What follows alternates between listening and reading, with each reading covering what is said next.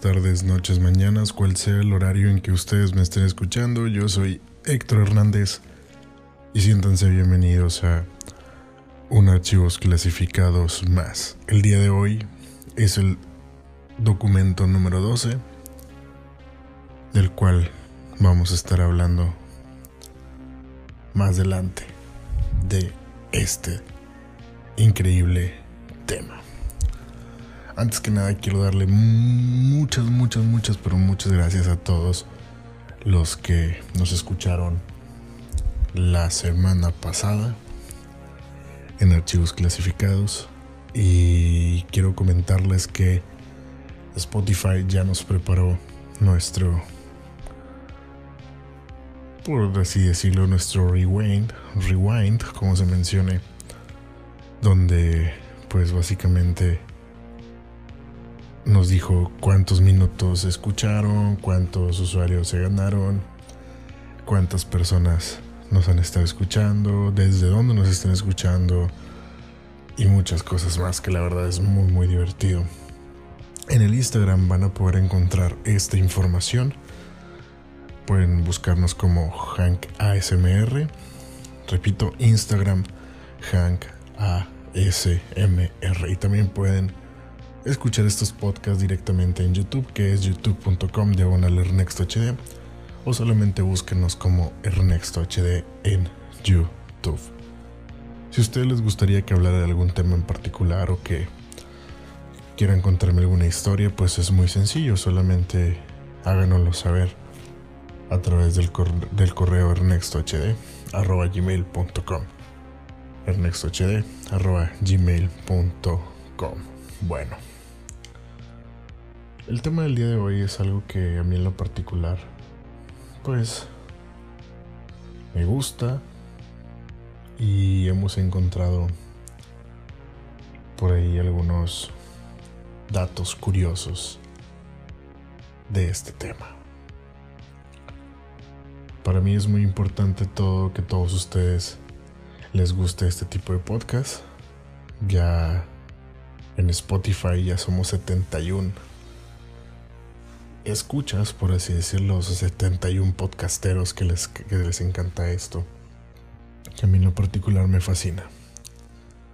Me fascina que cada día seamos más. Me fascina que para estas 71 personas que me están escuchando les guste lo que hago. Y pues ya saben que este podcast se hace con todo el corazón de mí para ustedes. Sin más ni más, comenzamos el documento número 12 de archivos clasificados.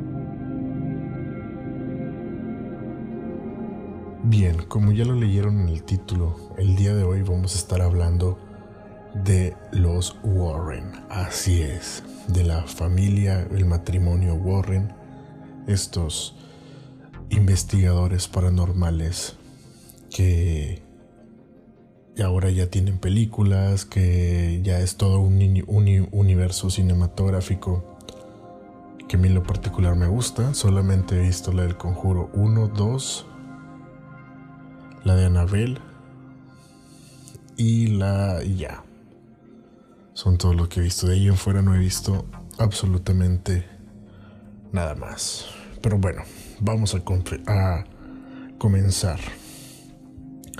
Ed y Lorraine Warren fueron dos investigadores estadounidenses de fenómenos paranormales.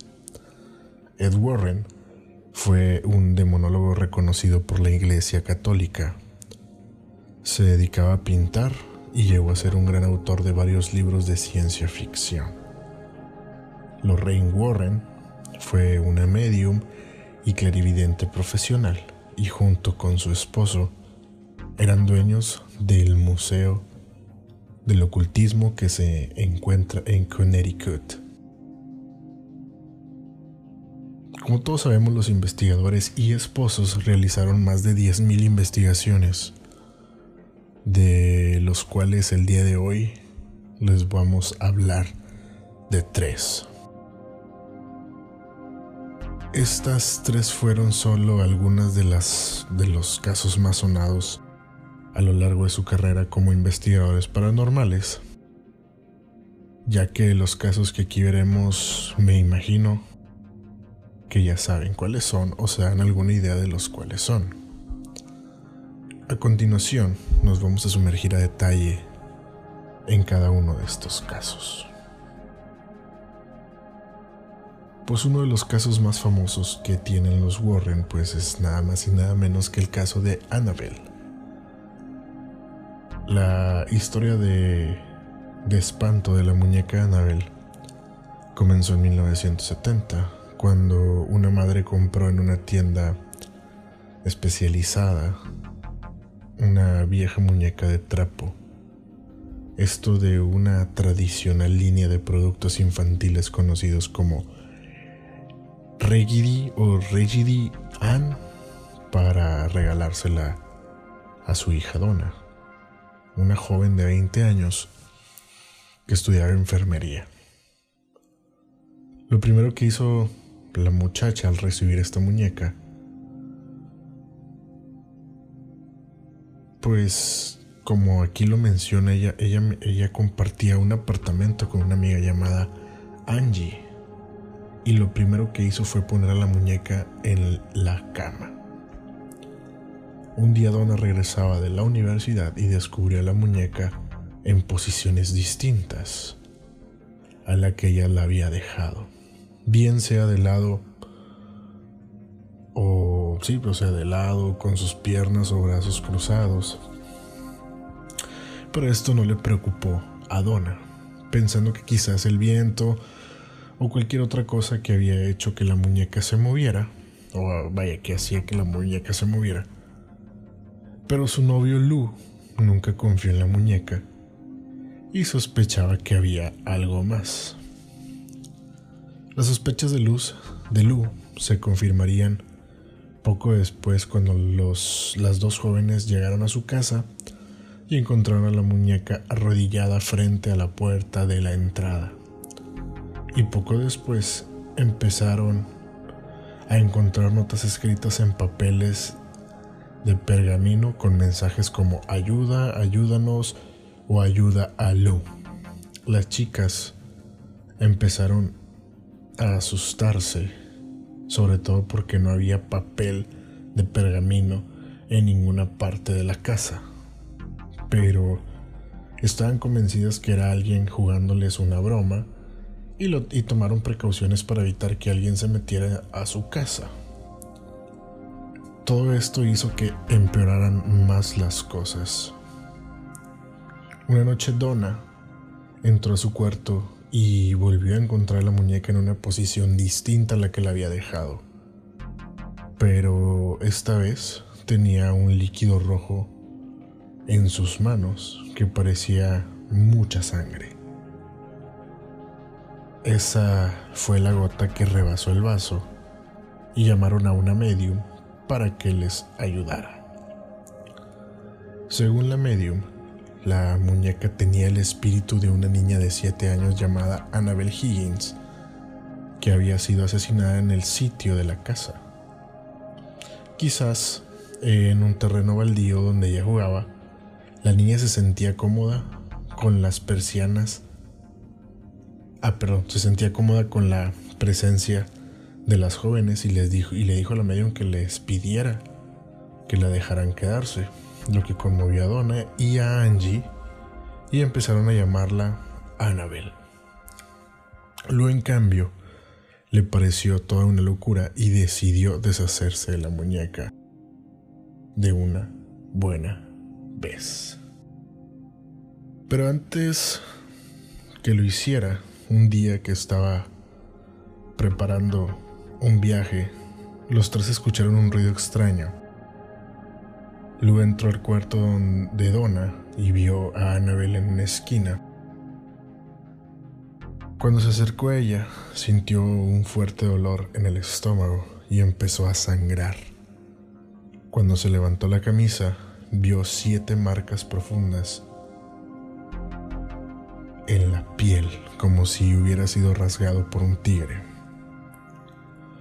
Ahí fue donde el sacerdote se reunió con el padre Coque de la alta jerarquía en la iglesia local, quien a su vez contactó a los Warren, quienes acudieron a investigar. Luego de varias semanas les informaron a las enfermeras que habían sido muy afortunadas pues la muñeca no estaba embrujada, sino poseída. En la casa de Don había un espíritu demoníaco que movía la muñeca para atraer su atención y a su verdadera y su verdadera intención era poseer a Donna. En el momento en que le dieron el reconocimiento a la muñeca, también le dieron poder al demonio que la utilizaba. Lu había sido atacado por había atacado Lu había sido atacado porque era una amenaza para la entidad paranormal ya que él quería deshacerse de la muñeca. Los Warren, aquí es donde entran los Warren, hicieron un exorcismo en la casa junto con el padre Coque y al no estar seguros que el demonio se hubiera ido por completo de la muñeca, decidieron llevársela para custodiarla. Obviamente sus sospechas fueron confirmadas un poco después, ya que Annabel seguía apareciendo en distintos rincones de la casa de los Warren, y su historia empezó a ganar fama a lo largo del condado. Otro sacerdote, Jason Badford, quien había colaborado con los Warren en exorcismos, quiso conocer a la muñeca y la investigó de cerca. Incluso la zarandeó hasta antes de determinar que ya no tenía ningún poder. Al regresar a su casa el sacerdote, los frenos del auto del, del, del, sacerdote fallaron y tuvo un colosal accidente en la autopista, donde el carro quedó completamente inservible. Milagrosamente el sacerdote salvó su vida, pero sus ideas sobre Annabel cambiaron por completo esto al igual que los Warren quienes decidieron encerrarla en una casilla especial con, de cristal con llave. Solo así dejó de moverse, pero dejó un incidente más para mostrar su poder. Anabel es el punto mayor de atracción del Museo del Ocultismo de los Warren que aún se encuentra abierto al público y ofrece visitas guiadas. Un día dos jóvenes novios llegaron en una motocicleta a visitar el museo. Y cuando llegaron, Annabel, cuando llegaron a Annabel y oyeron toda la historia, el muchacho no les creyó para nada y comenzó a burlarse de la historia y a golpear el cristal donde estaba encerrada. El propio Ed Warren lo sacó del museo y el chico siguió burlándose de Annabel hasta el momento en que perdió el control de la moto y se estrelló contra un árbol. Un árbol. Él murió al instante y su novia estuvo algunos meses internada. Es imposible saber si Annabel fue la causante del accidente, pero por si acaso, los guías incorporaron la historia al recorrido por si algún otro llegara a burlarse de la muñeca. Como todos sabemos, el caso de Annabel fue proyectado en tres películas, si mal no recuerdo, que es Annabel 1 y Annabel 2. O solamente son dos, creo que nada más son dos, la verdad no lo recuerdo. Pero en el conjuro vemos la historia de Annabel solamente como un preámbulo a las películas que iban a acontecer en el universo cinematográfico de los Warren. Sin embargo, en la película El Conjuro 2 se habla del caso Enfield Poltergeist, que es la, la, verdadera, la verdadera historia de la posesión demoníaca que da vida al Conjuro 2. Eh, todos sabemos que el hecho ocurrió en una localidad de Londres. Obviamente Londres está en Inglaterra, en el año 1977. Todo partió cuando Piggy Harper junto a sus cuatro hijos se fueron a vivir a una casa en Enfield.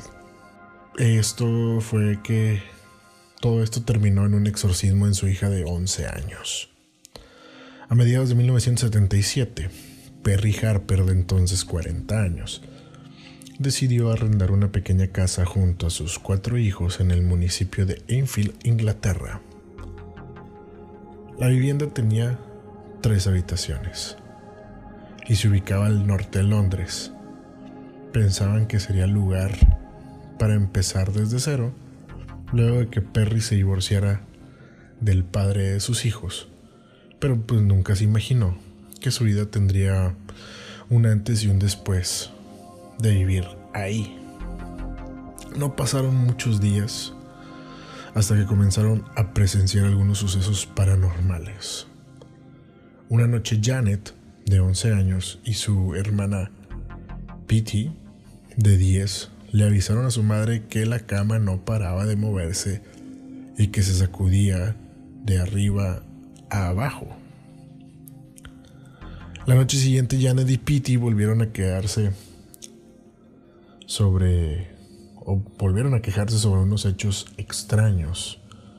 Escuchaban fuertes ruidos y, según sus relatos, las sillas no paraban de moverse. Fue ese día que tanto Perry como sus hijos fueron testigos de los sucesos paranormales que, que procedían del sueño de la habitación de sus hijas. Creo que aquí hay una mala traducción por ahí, pero todo esto sabemos que pasa en el Conjuro 2. Fue así como inició la historia del portal de, de Poltergeist de los Enfield, el caso paranormal más documentado de la historia.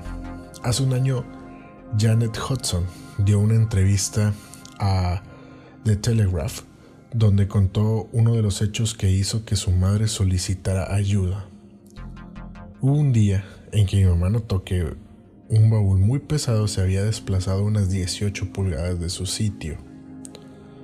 Ella lo, lo pegó a la muralla o a la valla, se dio la vuelta y el baúl volvió a moverse y quedó exactamente en su posición anterior. Esto fue lo que nos comentó aquí la persona, una de las hijas el 31 de agosto de 1977, Perry Harper solicitó ayuda a sus vecinos para ver si alguien desconocido, para ver si había alguien desconocido dentro de su casa, pero no encontraron nada. Cuando todos oyeron los ruidos, decidieron llamar a la policía. Eran las 11 de la noche y los uniformados llegaron al lugar. Oyeron los mismos ruidos que no tenían una explicación lógica. El hecho salió de las paredes del hogar de Perry y el, el Daily Mirror quiso tener la noticia. Envió a un redactor que es George Follows, a un fotógrafo llamado Graham Morris y a un reportero que se llama Douglas Vinci. Ellos presenciaron todos los sucesos paranormales. Fue entonces cuando George decidió contactar a la Sociedad para la Investigación Psíquica, por sus siglas SPR, una semana después de que comenzaron los fenómenos. Llegó Maurice Gross, uno de los miembros de SPR, a vigilar la casa junto a los periodistas. Gross presenció varios hechos inexplicables en la habitación de Janet entre las 10 y 11 de la noche Vieron una silla a un metro de altura que se movía sola. Las puertas abriéndose juguetes por el aire y todo mientras los niños dormían. El 10 de septiembre, el caso del Poltergeist salió en la portada del Daily Mirror, ya que desde ese día el tema se expandió por todo el mundo y la familia habló con, lo, con la BBC. Pero según reporta Daily Mail, sus grabaciones fueron misteriosamente borradas. Se dice que incluso existen fotografías donde se ve a la hija de 11 años flotar. No se dice, existen. Y la silla y todo esto. Pero más adelante vamos a estar tocando ese tema a profundidad. También tenemos otro caso muy famoso que también fue una película que fue el caso de Aid Bill. En 1974, Estados Unidos quedó impactado por el asesinato de una familia completa en un pequeño pueblo llamado Aidmeadville, ubicado en Long Island. Todo comenzó cuando uno de los hijos del matrimonio de feo, Ronald, disparó a sus padres y cuatro hermanos mientras estos dormían al interior de su casa en el 112 de Ocean Avenue. Ronald tenía 23 años y la noche anterior al homicidio drogó a sus víctimas para poder ejecutar su plan, que consistía en fusilarlos uno a uno en sus respectivas habitaciones. El hombre disparó a todos por la espalda, a excepción de la madre, quien fue descubierta con una bala en la cabeza. Las víctimas fueron encontradas boca abajo, con los brazos cruzados. Tras el asesinato, Rooney, como le decían sus amigos, escondió la escopeta con la que disparó y corrió hacia un bar del pueblo, donde señaló que alguien había asesinado a su familia. La policía llegó al lugar y encontró la macabra escena. Debido a la débil coartada del joven, las autoridades pronto descubrieron que el autor de los crímenes había sido el mismo Rooney, cuyo abogado, más tarde, intentó declararlo enfermo mental, pues aseguraba que había escuchado voces que le ordenaron matar a su familia, algo que los jueces no creyeron y lo condenaron por asesinato premeditado sentenciándolo a 25 años de cárcel por cada una de las víctimas. Poco más de un año de la tragedia, una familia compró la casa y se mudaron a ella. El lugar era de ensueño y su valor muy alquilable. Decidieron comprarla. Edificada sobre un amplio terreno, la casa contaba con tres pisos, cinco habitaciones y un amplio sótano pero como los nuevos dueños conocían lo que había ocurrido allí, decidieron tomar sus precauciones. Cuando George y Katie Lutz llegaron al lugar junto a sus tres hijos, llevaron un sacerdote a bendecir la propiedad, pero, según cuenta la leyenda, apenas el hombre pisó el lugar, una voz proveniente del inmueble les gritó, fuera de aquí. Esa sería la primera de muchas muestras de actividades paranormales que se vivieron en dicho lugar. Ruidos, olores y manchas desconocidas aparecían por toda la casa.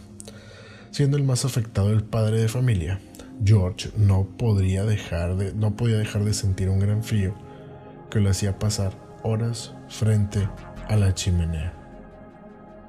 Además, poco a poco comenzó a despreocuparse de su aspecto personal y se volvió malhumorado y extraño.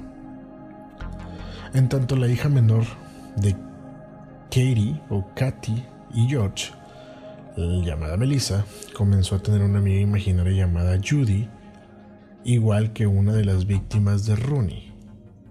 La presencia de esta figura que se fue haciendo cada vez más fuerte en la casa, hasta que incluso otros pudieron verla. La familia vivía con un gran miedo, ya que esto lo relataron años después Danny Lutz, uno de los hijos de la pareja, quien en ese momento tenía solo nueve años.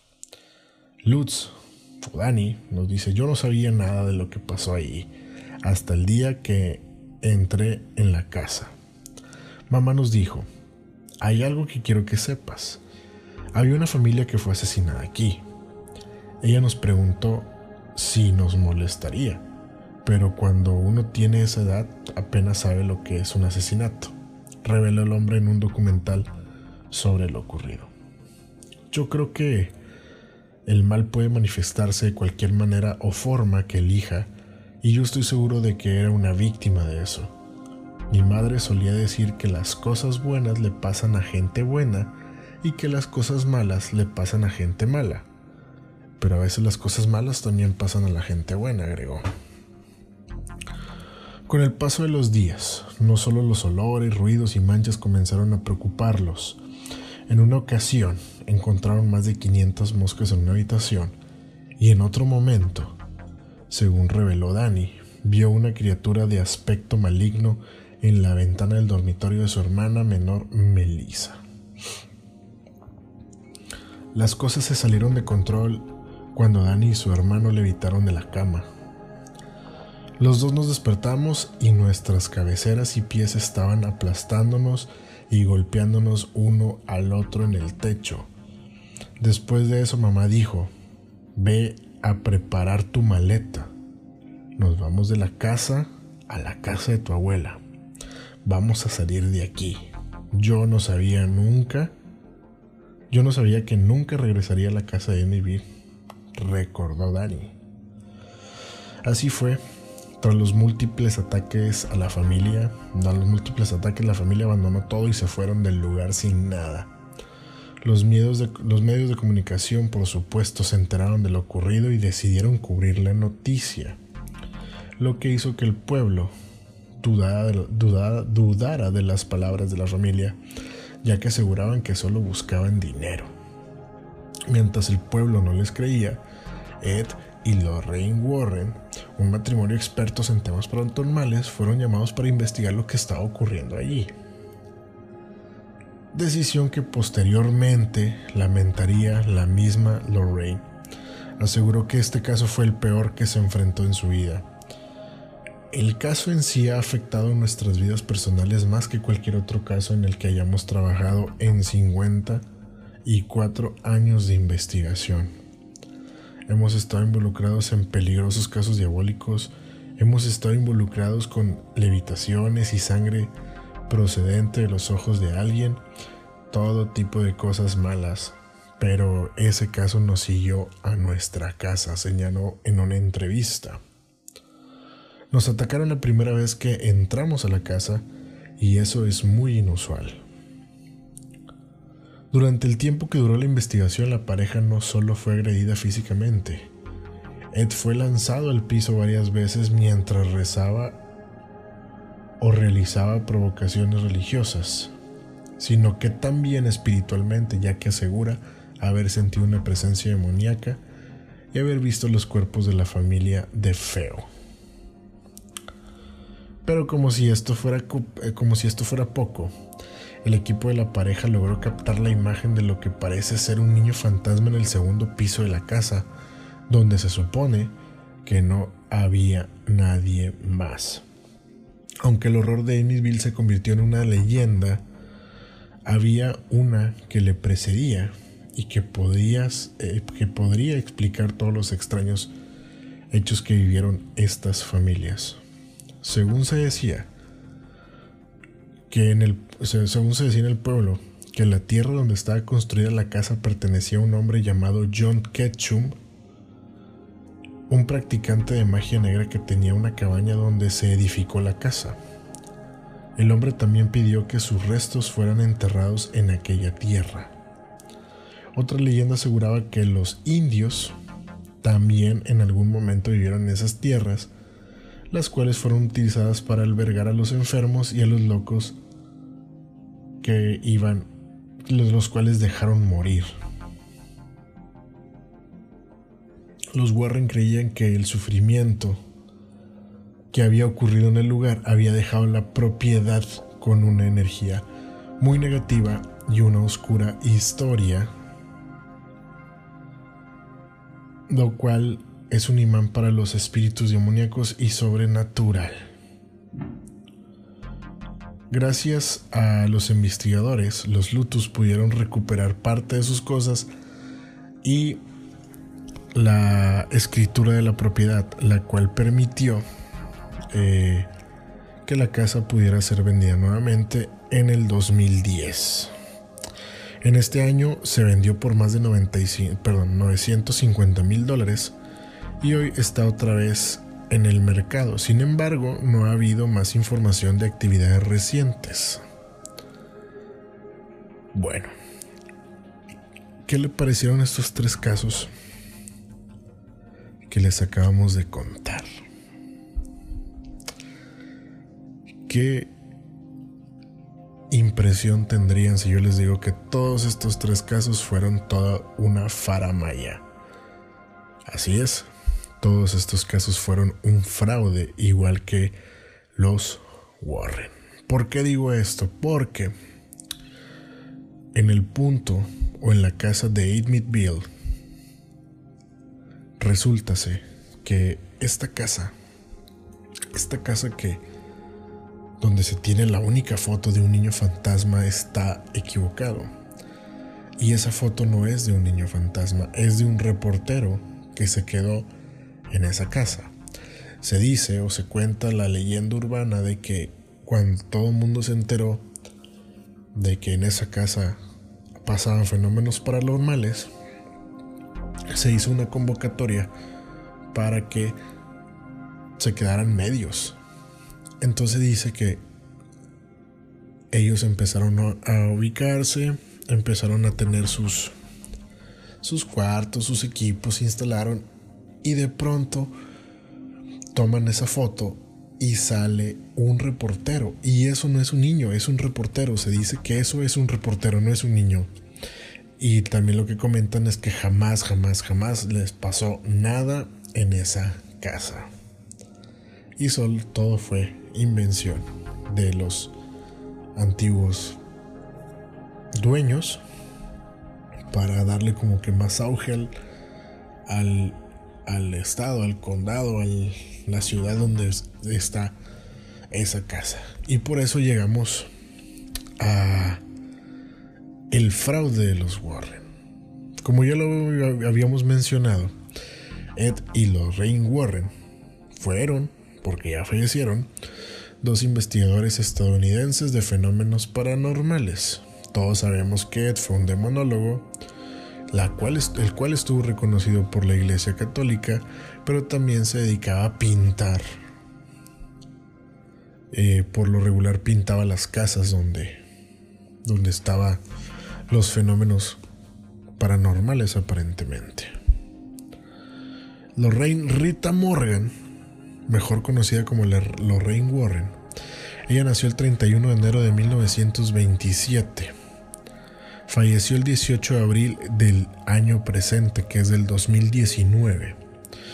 Fue educada en un colegio católico de niñas, en donde, según en una entrevista realizada en el 2013, tuvo su primera experiencia cercana con lo paranormal, ya que en el año 1933, a la edad de 7 años, comenzó a ver luces alrededor de las personas. Sin embargo, ella no sabía que ella no sabía qué eran esas luces o cuál era su significado. Inmediatamente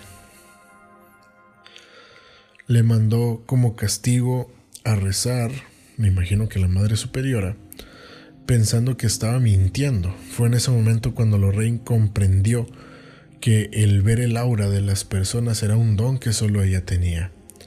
Nadie de su familia o amigos le creía Así que por mucho tiempo ella tuvo que guardar el secreto de las cosas que veía y presentía. Hasta que conoció a su esposo Ed Warren, el cual murió el 18 de abril. No, no, Ed Warren, perdón. Lorraine murió el 18 de abril del 2019 a los 92 años de edad. Y esto fue en Bridgeport, Connecticut.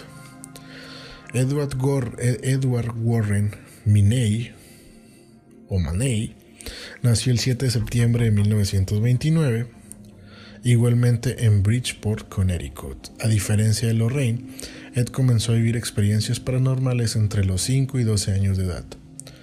Entre las 2 o 3 de la mañana, cuando todos dormían, sucedieron una serie de hechos inexplicables. Ed nos narró en una entrevista The Secrets of the Supernatural que las puertas de su armario se abrían por sí solas a los pocos y que a los pocos segundos salía una de una, luz flotante que,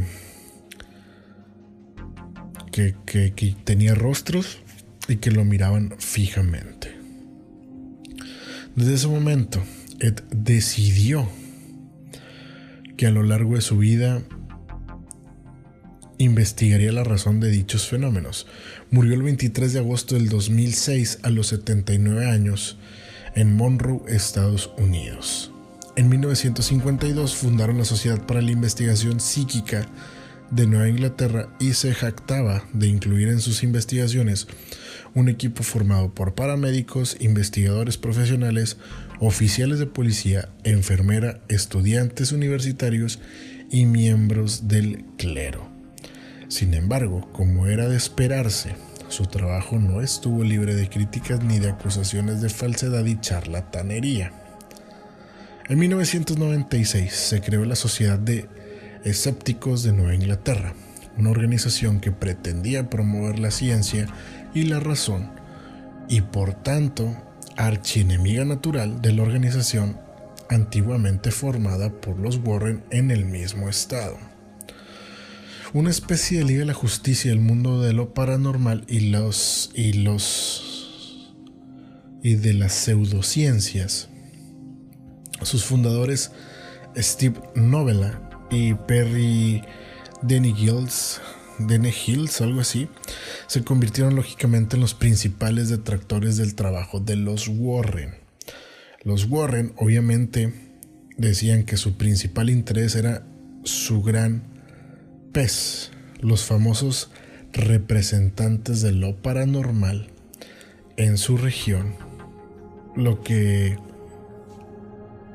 resultaba un poco intimidante para nosotros, aseguró Steve Novella, responsable de la organización, que también se ocupaba de aplicar su criterio científico y racionalista para derribar mitos y mentiras entre otras áreas tan diversas como el satanismo, la homeopatía, la radiestesia, los cultos y los ovnis.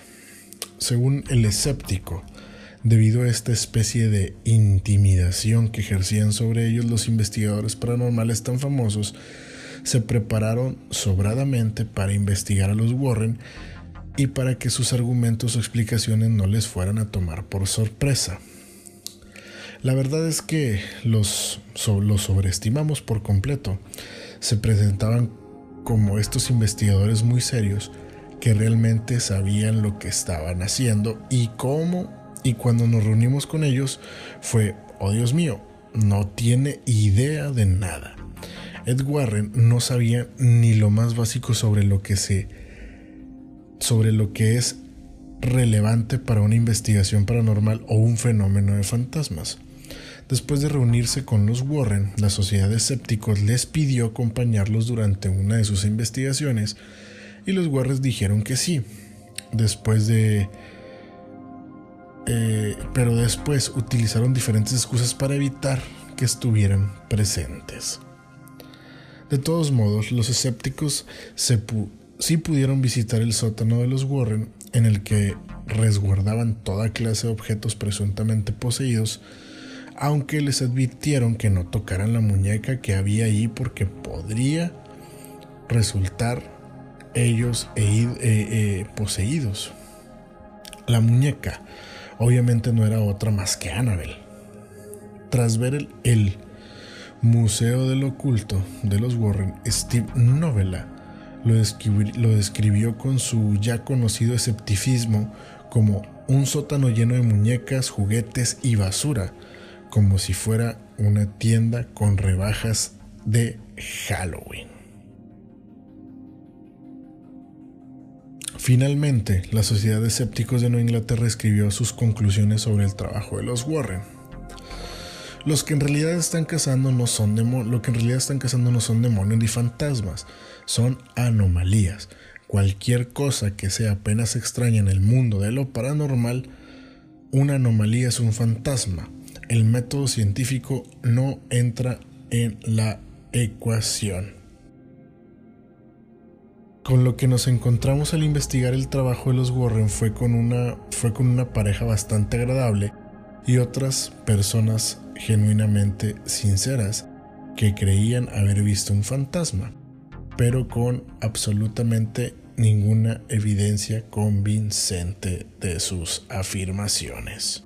En el mejor de los casos se tratará de un par de insignificantes narradores de historias de fantasmas, en el peor de los casos, peligrosos farsantes. Aclararon después que no creían que los Warren fueran intencionalmente a engañar o a dañar a nadie, pero sus afirmaciones servirían para reforzar ilusiones y confundir a la gente sobre la metodología científica legítima. Otro notorio grupo detector o detractor de los Warren, que aseguraban que sus historias son todas patrañas, surgió de manera imprevista recientemente y motivada por un litigio en el que se involucra Warner Bros. tras el estreno del Conjuro. El autor Gerald escribió en los 80 un par de libros sobre los Warren, uno general con la historia de la pareja y su trabajo y otro centrado en uno de sus casos más controvertidos. Entre uno de sus casos estaba el de Arne Cheyenne Jackson, quien mató a su arrendador, caso que también es conocido como el de El diablo me obligó a hacerlo. En el 2016, poco antes del lanzamiento del Conjuro 2, Bradley demandó a Warner Bros. afirmando que el acuerdo que él había establecido con los Warren hace mucho tiempo le concedía la exclusividad de toda obra basada en su trabajo. Según Bradley, Warner Bros. debería haberle comprado los derechos de su libro The Demonologist de Ed y Lorraine Warren, publicado en 1980 en el que muy probablemente se había inspirado el guion del conjuro. El director, que fue James Wan, elogió públicamente el libro en Twitter antes de que el conjuro comenzara a producirse. Bradley exigió una compensación de 900 millones de dólares a Warner Bros. por infringir sus derechos de autor.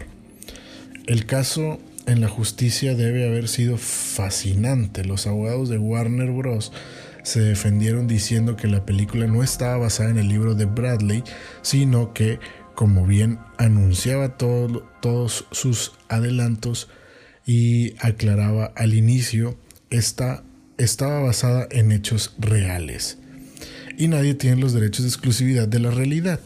Fue entonces que el equipo legal del autor Gerald sacó unas bajo la manga y retrucó.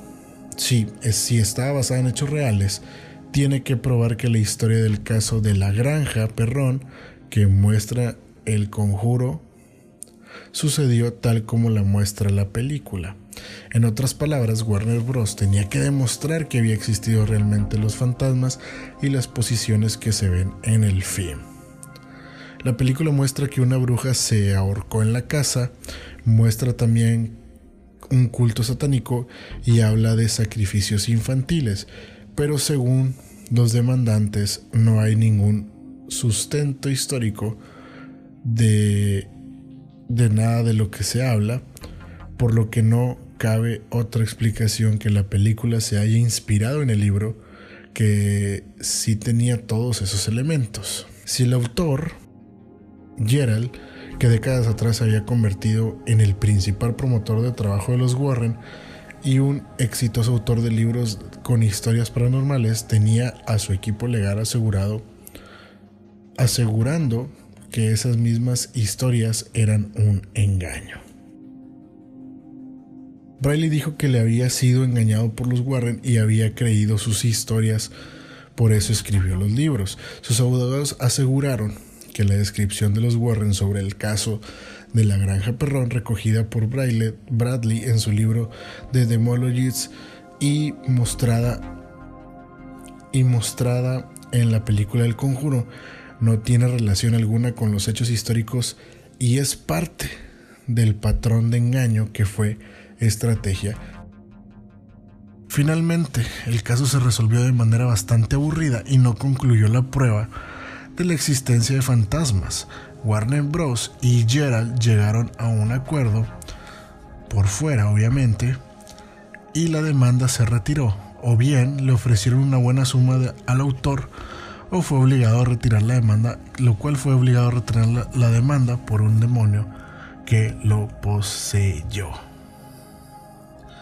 Los Warren, la familia perfecta y católica, personificados en el conjuro por eh, Vera Farmiga y Patrick Wilson, son en realidad un, un dúo de estafadores de siete suelas que han visto en la brujería, las posesiones satánicas y el exorcismo la forma de sostener su vida. Uno de sus casos más destacados ha sido la supuesta maldición de Edmundville, que es la que estábamos platicando hace un momento, una casa en los suburbios del estado de Nueva York. En ella, el 13 de noviembre de 1974, Ronald DeFeo, un chico de 23 años, mató con un rifle a sus padres y a cuatro hermanos. El tipo, apoyado por su abogado, aseguró que voces dentro de su cabeza lo obligaron a asesinar. La verdad es que la defensa quería pedir que fuera condenado por décima, perdón, por demencia, pero el fiscal de inmediato supo que era un truco y hoy cumple cadena perpetua. Sin embargo, varios investigadores paranormales se apresaron en la casa, entre ellos los Warren, quienes juraron que la hora de los asesinatos coincidieron con la muerte de la madre de Ed y por eso estaban allí. Fueron, sacaron la supuesta foto de un fantasma y tuvieron que abandonar, abandonar el lugar porque otros timadores les habían ganado el caso. Estos fueron los nuevos ocupantes de la casa, la familia Lutz, quienes en conjunto con el periodista Jay Hanson crearon todo un trasfondo, todo un trasfondo satánico para una casa que compraron en una bicoca. El libro fue un éxito y presto los Warren se dieron cuenta que ahí había un negocio. Claro, luego los Lutz fueron expuestos como verdaderos tramposos, incluso por el padre que supuestamente fue a bendecir la casa. Los Warren buscaron otra casa encantada y cuando la tuvieron, contrataron contrataron para escribir el caso a Ray Garton. Garton es un escritor de terror con altibajos en su carrera, pero que es muy prolífico, prolífico y puede presumir un par de libros buenos.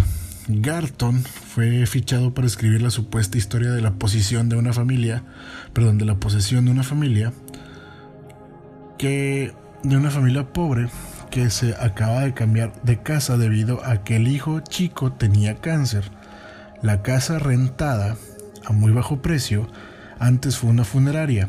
La historia de los Warren y la familia Sninkers le fue contada a Garton y este, bajo contrato, tuvo que escribirla.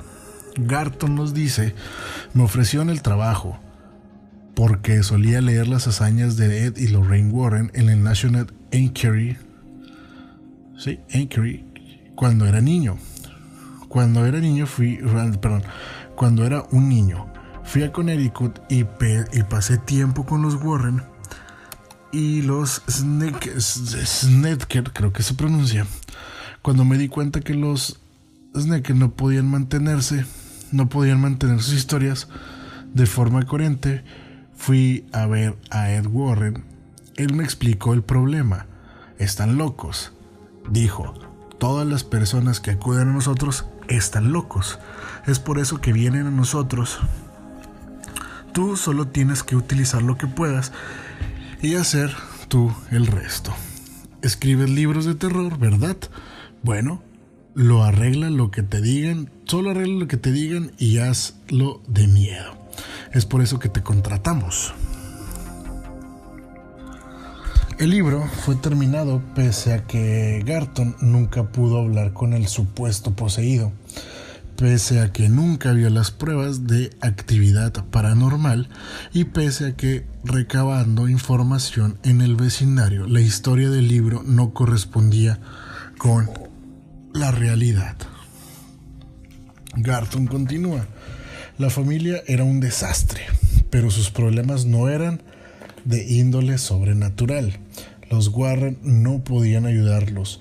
En el momento en que entrevisté a Carmen, averigüé que estaba haciendo algún tipo de estafa en la lotería interestatal. Me insistió en repetidas ocasiones a no mencionarlo en el libro y no decirle a nadie que su, que su hijo, alrededor de los cuales se centró toda su historia, no estaba por ningún lado. Nunca lo conocí. Al parecer, no tenía cáncer, sino más bien era un drogadicto. Pese a todo, el libro salió con la petición de Garton de que fuera clasificado como ficción, cosa que no cumplieron. Con el tiempo, Hollywood decidió filmarlo bajo el nombre de Houghton in Connecticut. Garton, años después, perdón, Garton, años antes de que empezara el, el rodaje en el 2008, comenzó a hablar de la chapuza detrás del supuesto exorcismo, más o menos desde 1992 por lo que se ganó el odio de los Warren y de una buena parte de los creyentes de la pareja. Garton ya conocía ese tipo de animadiversión, ya que nació en una familia mormona. Cuando le impidieron escribir terror, tuvo que abandonar su casa y sufrir el desprecio de los que antes eran sus amigos. Los Warren sin embargo, continuaron con sus investigaciones paranormales y su siguiente caso fuerte es el que se describe en la película El Conjuro. Ed afirmaba en una entrevista, la familia vivía en Hebron, Connecticut, y el agente de bienes raíces que les había arrendado la casa los estaba demandando por dos mil dólares ella nos pidió que entráramos en la casa y consiguiéramos pruebas que demostraran que allí había fantasmas. Fuimos a la corte de Rockville y ganamos el caso, estableciendo un precedente en los Estados Unidos porque presentamos una evidencia muy sólida con fotografías, grabaciones y testigos bastante creíbles. Si bien ganaron el juicio, no fue debido a los fantasmas, sino al estado ruinoso de la casa. Incluso varios de los sacerdotes católicos que ellos aseguran son aliados de inmediato se desmascararon. Se desmascaran de ellos. Perdón, se desmarcan de ellos. Sin embargo, esta pareja de demonólogos tiene un punto a su favor. Saben crear muy bien sus mentiras Sabían buscar gente con problemas económicos, con poca instrucción, siempre al límite, que se dejaban manipular para poder sacar algo de provecho. Los mismo, lo mismo mezclaban brujería que demonios e incluso hombres lobos, como asegura en su libro Werewolf, The True Story of Demoniac Possession supieron crearse un personaje, contar un origen y reunir atresos que después exponen en su museo. Esta pareja se alimenta del cine y a su vez alimentaron al cine. A la muerte de Ed en el 2006, Lorraine se retiró parcialmente para regresar en ocasiones en algún programa de televisión y ahora con el éxito de la cinta del conjuro, venderse de nuevo como la gran medium y cazafantasma, la cual no lo es. Así es, damas y caballeros, lamentablemente los Warren son un fraude. Espero que les haya gustado este podcast que estuvo muy largo, pero quería tocar algunos puntos de este caso. Los Ed Warren, Pet y Lorraine Warren son unos farsantes. Si quieren que les cuente un poco más de historia de lo que hemos eh, recopilado en archivos clasificados, déjenmelo saber a través de mis redes sociales. Pueden buscarme en Instagram como HankaSMR, YouTube búsquenme como ErnextoHD y si quieren mandarme un correo pueden hacerlo a ernextohd.gmail.com. Sabemos que el conjuro es todo un fraude, Ed Midwill no se queda atrás y por supuesto, el fenómeno Portal Gates también no se queda atrás. Pero bueno, damas y caballeros, yo me despido. Espero que este podcast les haya gustado como a mí me gustó hacerlo para ustedes. Así que yo soy Héctor Hernández. Que descansen, si es que pueden, y si no logran, que descansen en paz.